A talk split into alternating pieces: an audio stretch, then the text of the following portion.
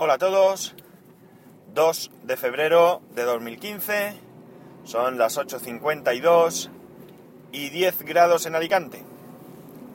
Bien.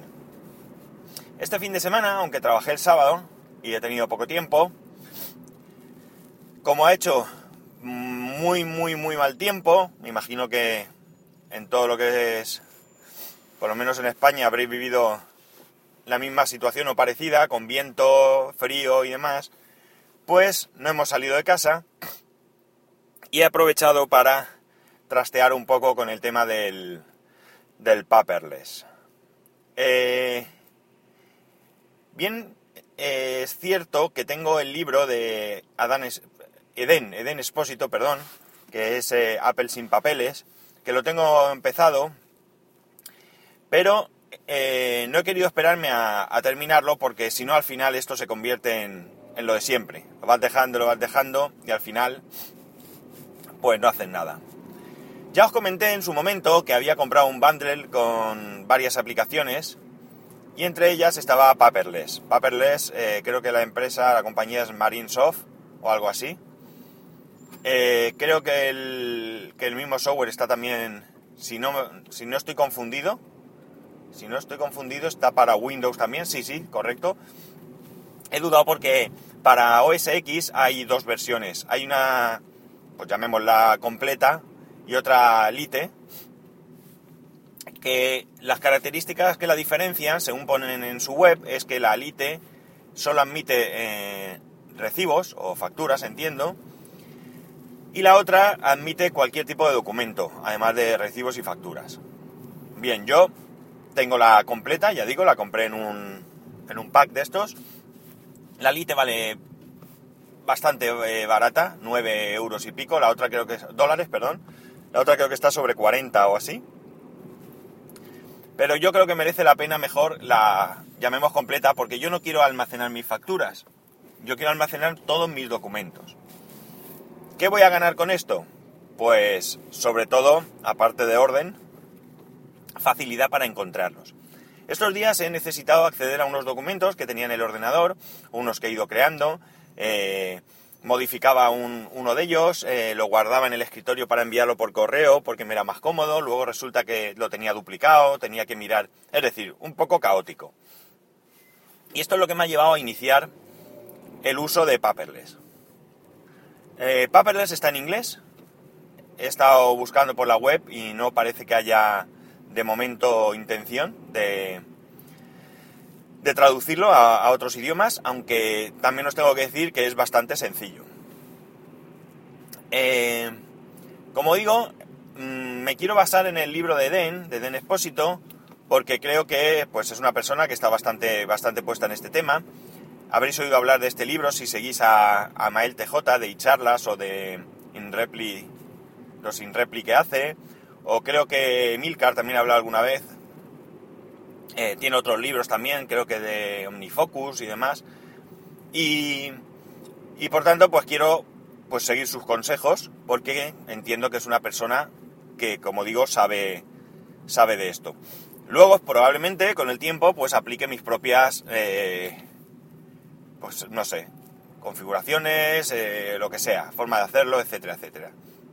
Bien, como no he leído cómo lo quiere hacer, yo lo que estoy haciendo es, he empezado a generar colecciones. Tengo bastantes, bastantes documentos en el ordenador y estas colecciones eh, he empezado por aquellas que en estos momentos estoy utilizando, las que os he comentado, estos, estos documentos que, que en estos momentos necesito tener más a mano. Y la idea es, como digo, crear colecciones, digamos, a pelo. Es decir, no voy a poner casa dentro de casa mmm, gastos comunes, mmm, gastos eh, impuestos, mmm, no. Voy a crear colecciones ahí, a, montones. Por ejemplo, pues me, me, he creado una colección que son nóminas. Y ahí voy a meter todas mis nóminas.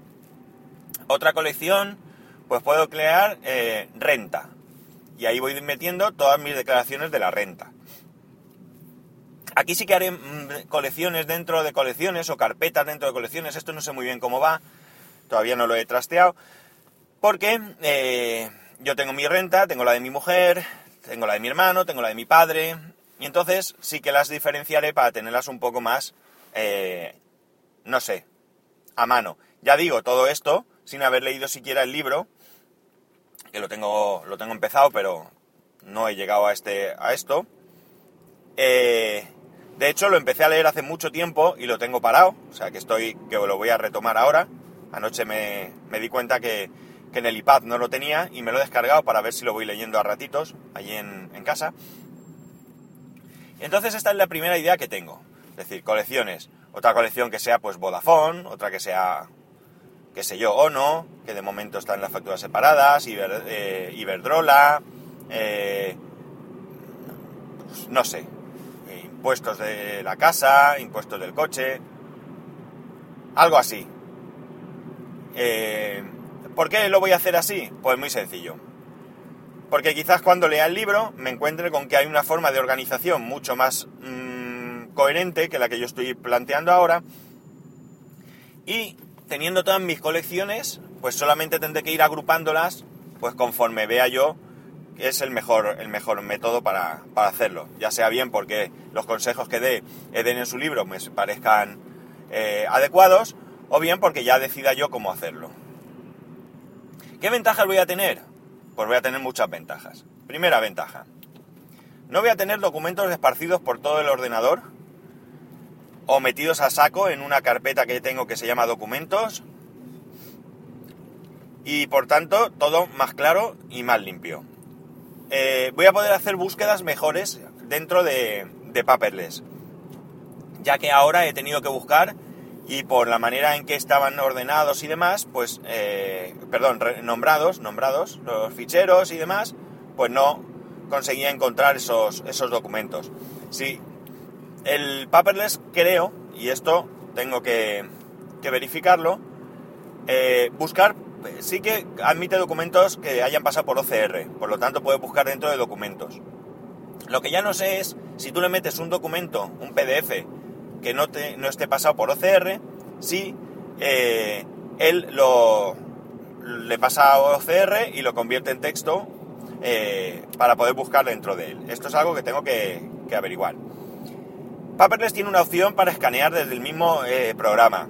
El problema es que solo viene para unos pocos escáneres. Y el que yo tengo, pues no viene básicamente porque el que yo tengo ni tan siquiera tiene driver para, para OS X. Estamos hablando de un escáner de documentos, un escáner que si tú buscas por internet vale casi 1500 euros, pero no tiene driver para OS X. Es fantástico.